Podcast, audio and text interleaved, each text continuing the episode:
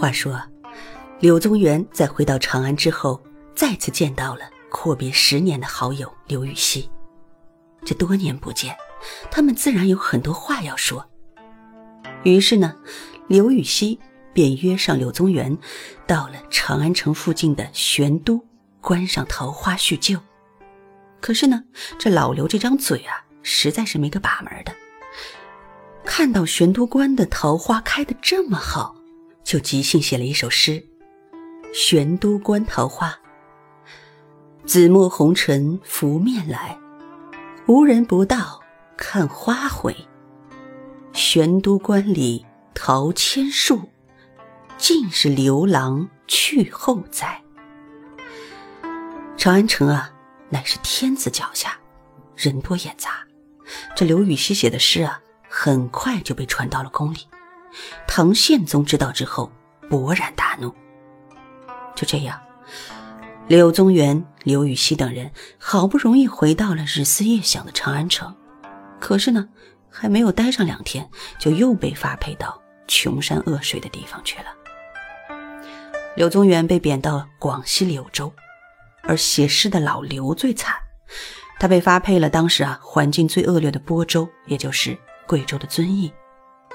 但是柳宗元呢，要求跟刘禹锡换地方，原因是刘禹锡的母亲年事已高，如果去播州那种地方啊，必死无疑。最后，在大臣裴度的协调下，刘禹锡改贬到了广东的连州。公元八一五年三月，柳宗元、刘禹锡结伴南下，到了衡阳后分别。